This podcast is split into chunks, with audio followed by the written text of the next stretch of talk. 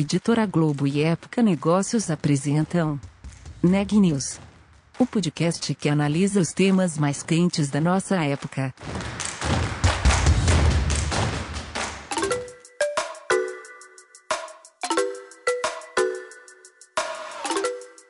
Olá, meu nome é Carolina Zelt, eu sou repórter da Época Negócios. Seja bem-vindo a mais um episódio do Neg News, o nosso podcast sobre como navegar e liderar durante tempos de incerteza. Segundo um estudo do Google divulgado em fevereiro, a procura pelo bem-estar vai ser um dos comportamentos do consumidor no pós-pandemia. Durante o isolamento, essa vontade já apareceu, com uma ponto alta nas buscas relacionadas a esportes e roupas confortáveis, por exemplo. O entrevistado de hoje, da Ana Laura Stachewski, aproveitou essa onda. Nativa digital, a Amaro já estava acostumada a vender e atender clientes pelos canais online quando a pandemia forçou o fechamento do comércio. Mas o perfil de consumo mudou bastante no último ano Pijamas, moletons e tudo o que remete a conforto se tornou mais popular entre as consumidoras. Agora, a empresa amplia sua aposta nessa tendência, com um portfólio de produtos de beleza, bem-estar e decoração. Eu conversei com o Dominique Oliver, CEO da Amaro, sobre os aprendizados do último ano e a expansão da empresa para além da moda. Ele também falou sobre os próximos planos e as ambições para o futuro. Vamos ouvir? Passado, a Amaru adotou algumas estratégias para contornar a crise, como as vendas pelo WhatsApp e a expansão de portfólio de marcas. Após um ano de pandemia, quais são os resultados? Qual é o saldo dessa nova fase da empresa? A gente acredita que, através das, das medidas que a gente tomou, e óbvio, Amaro, uh, sendo um, um varejista digitalmente nativo, essa evolução foi um pouco mais fácil do que para outros no mercado mas a gente viu crescimento expressivo de novos compradores comprando na Amaro, seja no aplicativo ou no site. E acho que a gente percebeu quanto tá de fato tem uma mudança estrutural no varejo brasileiro indo para e-commerce. E então ano passado a gente cresceu 56% uh, o número de novas compradoras comparado com o ano anterior. E tudo isso foi virtual. Então a gente entrou na pandemia com 20% de faturamento vindo dos nossos guide shops, não? que são nossas lojas eh, físicas com eh, vários elementos digitais e capacidade omnicanal.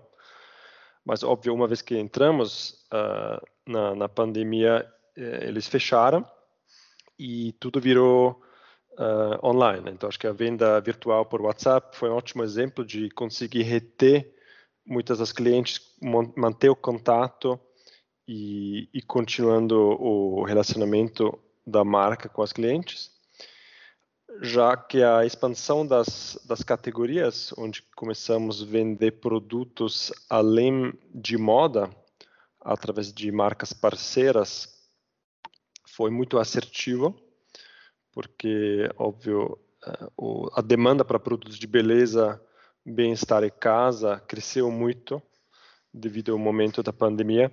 Então, acho que a gente conseguiu fazer muita coisa em pouco tempo e, sendo um startup, isso tudo foi mais ágil e mais, e mais fácil.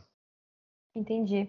E essa expansão de portfólio para itens de decoração e bem-estar, por exemplo, ela já estava nos planos, já era um movimento imaginado antes ou, ou aproveitou uma oportunidade ou uma necessidade desse momento? Já estava nos planos a partir de 2019. A gente fez vários uh, planos de negócios de como podemos evoluir a Maro além de moda. Sempre foi uma, uma intenção nossa mas já escrevemos isso um, uns dois anos atrás e depois, óbvio, durante a pandemia ajustamos um pouco, mas como o plano já estava mais ou menos pronto na gaveta, ficou muito mais fácil para conseguir executar isso rápido. Um, e depois, óbvio, a gente aprendeu muita coisa ao longo do caminho, uh, principalmente sobre as próprias categorias, quais vão ter mais crescimento e então foi muito um aprendizado baseado no feedback das próprias clientes e testando um, um MVP um, em maio. Entendi. Você pode falar um pouco sobre esses aprendizados, sobre cada uma dessas categorias? Acho que imagino que o consumo digital, as pessoas estarem mais dispostas a comprar pela internet, talvez seja um deles, né? Mas seria legal entender um pouco. Sim, acho que o primeiro foi que a gente trabalhou, a gente começou a trabalhar com muitas marcas e fazer uma seleção que começou muito com a nossa equipe própria da Amaro, é, em buscar marcas que têm um posicionamento mais moderno, que têm uma um foco em uh, sendo uma, uma marca com propósito, uh, sustentabilidade, uh, inclusão, diversidade e muitas, muitos produtos sendo mais naturais, principalmente falando agora de beleza e, e bem-estar, isso nasceu muito dentro da como desejo da nossa equipe e a gente, uma vez lançado, a gente percebeu que é exatamente isso que as pessoas estavam buscando, não? Então, eles estavam buscando clean beauty, eles estavam buscando suplementos e vitaminas, porque saúde tem um papel muito importante. E acho que isso foi uma tendência que a gente viu muito claramente na nossa nossa cliente, foi um aprendizado importante. E aí a gente começou a trazer outras marcas com essas características.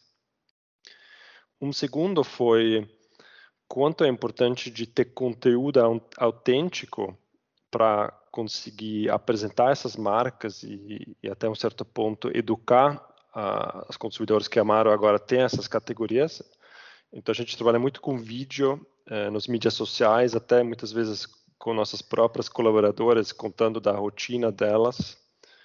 Um, e acho que isso dá muita credibilidade e, e conta uma história muito coerente que acho que a Amaro sempre foi muito mais do que um, um varejista. Não? A gente pensa muito como a Amaro é uma marca de lifestyle, onde as pessoas podem se inspirar e a gente se inspira na, no próprio lifestyle das pessoas.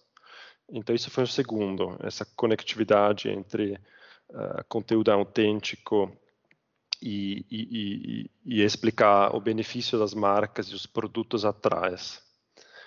O terceiro foi que a demanda das clientes para conseguir comprar todos os produtos de lifestyle num aplicativo só, então moda, beleza, bem-estar e casa, em vez de ter 10, 12, 15 logins em um monte de site, isso é uma coisa que ficou muito claro para nós quanto tem demanda para isso e quanto essa conveniência está sendo valorizado uh, pelas nossas clientes. E acho que dentro disso a gente decidiu logo no início que a gente quer providenciar a mesma experiência de compra, uh, entrega, devolução, atendimento para marcas terceiras uh, do que temos já para Amaro, a própria, os próprios produtos da Amaro. Então, é nós que entregamos tudo para a casa da cliente é nós que cuidamos de, de, toda a logística, atendimento e tudo, em vez de ter vários sellers vendendo o mesmo produto no marketplace, que às vezes causa uma experiência menos legal. Então, acho que isso foi um outro aprendizado muito importante que, que tem a ver com a experiência. Entendi. E, e, esse modelo mais centralizado, diferente do tradicional marketplace que a gente conhece, ele traz alguns desafios, principalmente nesse período de crise. Vocês ficam mais responsáveis, por exemplo, pelo que outras marcas entregam. Enfim, se alguma marca tem algum problema com matéria-prima, algum atraso, como que funciona isso? Teve, vocês tiveram algum tipo de desafio nesse sentido? Eu acho que o modelo ele ele funciona para nós porque nós trabalhamos com uma curadoria de marcas dentro desses segmentos de lifestyle no universo feminino e todas são marcas uh, de altíssima qualidade quando você olha os produtos e, e, e todo o propósito. Então, o que é, o que é bom não? Uh, é que isso traz muita coerência até no nosso modelo uh, de comunicação e posicionamento e óbvio, depois, como a Amaro se responsabiliza por tudo, absolutamente tudo, em vez de trabalhar com sellers que fazem o dropship, a entrega direta para cliente, de fato a gente ter que cuidar de um, da jornada inteira. E os desafios uh, são muito que nós, o planejamento de estoque tem que ser muito assertivo, a gente ter que cuidar de toda a parte de logística, toda a parte de embalagens, uh, toda a parte de devolução e atendimento aos clientes é sempre por nossa equipe.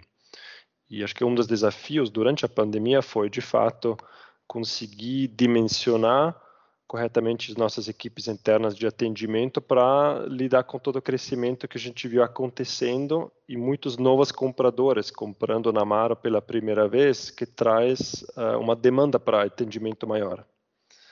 Então, acho que uh, a experiência acaba sendo melhor e o nosso esforço é melhor. Não? Então, a gente sempre brinca que quanto mais fácil a experiência porta para fora, quanto mais complexo é, são nossos processos porta para dentro. Entendi. E quais que foram as principais mudanças de comportamento das clientes nesse último ano? Você falou um pouco, principalmente sobre praticidade, sobre essa busca delas, é, das consumidoras pelos canais digitais, mas como que isso mudou as preferências também de forma um pouco mais ampla? Acho que primeiro, até dentro de moda falando, completamente mudou o mix, né? Então a gente, acho que depois de três semanas, uh, três, quatro semanas, um, eh, a partir da, da pandemia, pandemia começar, nós escutamos de quase todos os nossos produtos de moletom, de, de produtos de, de pijamas, uh, loungewear, tudo que tem mais a ver não, com essa tendência de, de ficar em casa. Então, isso é uma coisa que a gente percebeu, percebeu bastante. As pessoas estavam comprando menos um, acessórios, bolsas, sapatos. Outra mudança que ficou muito claro um, é, acho, acho, que toda a parte do, do, do, se cuidar. Então, a gente viu uma tendência muito grande por um, acho que se cuidar não só do ponto de vista física e, e produtos que você coloca na sua pele, ou você ingere, não, mas também toda a parte de uh, saúde mental. Então, acho que temos muitos produtos dentro desse esse universo de bem-estar e wellness que vão além de um, um, um benefício puramente físico. Um, e acho que essa busca por produtos mais naturais e, e sendo mais uh, conectado um, com, acho que o, planeta é uma coisa que a gente percebeu muito nas nossas uh, pesquisas e interações com clientes, que os clientes estão pesando muito nisso e demandam isso. Então a gente, por exemplo, recebeu feedback negativo de umas clientes nos mídias sociais que a gente estava ainda usando uns embalagens de plástico, plástico bolha, sabe, esse plástico que você usa para para proteger objetos, principalmente de decoração, ou talvez uh, uma garrafa de, de vidro, no, de suplemento. Então a gente começou a receber muito feedback que, putz, eu não quero comprar esse produto mais natural se ele está embalado em plástico bolha. Tipo, por que, Amara? Eu espero mais de vocês. Aí a gente, a gente já estava num projeto de eliminar plástico virgem da nossa cadeia inteira nos últimos uh, dois anos, mas isso era um dos poucos objetos, uh, elementos de embalagem que ainda estava de plástico e a gente fez aí mudanças muito drásticas, muito rápidos, até falando do, com nossos fornecedores. E, mas isso é uma coisa que a gente viu, não? Overall, essa, essa acho que mudança de mindset uh, que acho que foi bem interessante e bem, às vezes, bem radical. Uhum. Interessante esse exemplo que você traz. Isso tem a ver até com a pergunta que eu ia te fazer agora, que é como que você acha que o setor de moda deve sair dessa crise? Que, quais devem ser as tendências passageiras, como essa questão das pessoas preferirem roupas confortáveis para ficar em casa, né? E o que, que veio para ficar? Eu acho que essa preocupação com o meio ambiente, imagino que seja uma dessas, né? O que, que você acha? Sim, é super. Acho que é uma das maiores prioridades na Mar. A gente tem faz anos, a gente está investindo nesse assunto e temos muita coisa que vai sair sobre esse assunto nos próximos até fim do ano. Mas acho que sim, acho que a expectativa das consumidoras é cada vez mais de comprar de marcas que têm um, uma relevância cultural e um propósito uh, e responsabilidade sobre um, o, o, planeta e, e, as pessoas. Então as pessoas querem cada vez mais saber que é uma marca de moda, da onde ela está, de onde vêm esses produtos, quem fez os produtos, quais são as matérias-primas, qual é o impacto no ambiente. E uma coisa que a gente faz na Maro já faz tempo, não? de ser muito concreto sobre isso. Então, ter os, os números, as métricas para provar que a gente está de fato atuando nisso e, e, quantificando sempre esse impacto. Acho que isso é uma coisa importante. Então, acho que a, o, que, o que ficou para para mudar mesmo é acho que é essa exigência de sair um pouco do, do abstrato, do qualitativo para o quantitativo primeiro e, e, também acho que tem cada vez mais selos e, e padronizações no mercado que de fato provam que uma empresa está seguindo essas melhores práticas uma coisa que a gente sabe que na Europa já é muito mais desenvolvido esses padrões da, da, da indústria de, de, varejo. E acho que a gente enxerga aqui um papel muito importante para a Amaro de, de educar as pessoas e, através de toda a nossa transparência digital e as nossas uh, ferramentas digitais, dar acesso para os clientes poderem tomar decisões mais sustentáveis no dia a dia. Porque algo que a gente ouve muito é que das consumidoras, eles falam que eu, eu quero ser mais sustentável, eu tenho muita vontade de, de ser mais sustentável, é importante para mim, mas às vezes no dia a dia eu não, não é tão fácil eu, eu fazer isso. Um, então acho que nós temos um papel de facilitar isso e trazer mais transparência para esse assunto e deixar tudo mais, mais prático. Uhum. E que outras tendências você espera para a moda de forma geral? Acho que tem tem muita, acho que olha conteúdo, por exemplo, de moda, eu vejo cada vez mais tanto quanto como beleza, não, conteúdo para moda também é cada vez mais micro-influenciadores e até próprias clientes um, sendo os melhores ambassadoras de marcas. Então eu vejo um pouco essa uh, esse mundo antigo de uma estratégia editorial, uma direção editorial e esses um, eventos tradicionais de runways e, e eventos grandes de moda. Eu sinto que isso é cada vez menos relevante porque você tenta cada, vez mais subculturas de pessoas e aí uh, para conseguir falar com essas pessoas autenticamente, não, isso é algo muito mais orgânico. Até marca, muitas vezes você nem controla mais tanto a narrativa sobre tudo isso. Então acho que ter que ter um certo conforto como como marca digitalmente nativa com a Amaro de, de deixar as coisas acontecer e essas coisas se espalhem nas suas próprias regras, dependendo das uh, plataformas e, mas isso é algo que eu vejo bastante. Uh, subculturas e, consequentemente, uh, maneiras de informações viajam ao longo, dentro desses universos online. Entendi. E, e, a pandemia muda os planos, a pandemia e as transformações que vieram com ela, mudam os planos de vocês no longo prazo em relação à expansão de lojas físicas, por exemplo? Não, a, a gente acredita que, óbvio, a expansão da Amaro em outras categorias além de moda e, e, e, sendo uma marca de lifestyle, acho que abre a porta para muitas oportunidades e acho que até nos permite jogar em mais em mais frentes com mais tipos de clientes, mas a nossa acho que a nossa nossa visão de longo prazo de como a Amara pode se tornar uma, uma marca cada vez mais relevante nas vidas das, das nossas das, das pessoas e como a gente uh, conversa com a cliente direto, acho que isso não mudou. Mas acho que tem muita coisa que vai se desdobrar em todos os canais como consequência dessa decisão que a gente fez de evoluir para uma marca de lifestyle. são os próximos planos, assim, o que está envolvido nessa visão de futuro que vocês têm para a empresa? Então a gente vai crescer o nosso portfólio de marcas parceiras, que hoje gente, isso vai crescer até 300 marcas até fim do ano. Então a gente vai uh, ter um, uma oferta cada vez mais completa nas quatro macro categorias.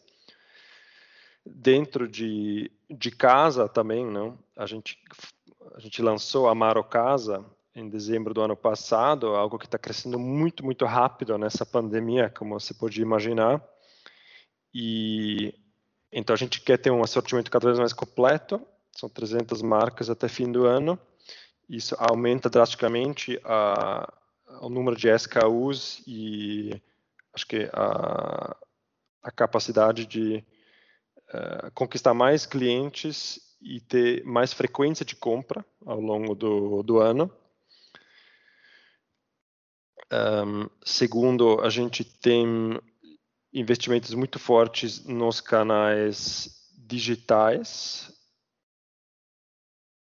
onde aplicativo hoje já é a grande, grande maioria das nossas compras. Então, a gente continua investindo fortemente em tecnologia com equipe própria e lançando cada vez mais funcionalidades muito práticas. Guide Shops também vamos ter notícias, uh, acho que no segundo semestre desse ano, umas, umas novidades grandes que vão chegar, mas a gente continua acreditando que o nosso modelo omnicanal faz muito sentido e traz muitos benefícios de experiência e custa operacional para a Amaro. E acho que é isso. Tem bastante coisa para acontecer até fim do ano. Notícias do dia.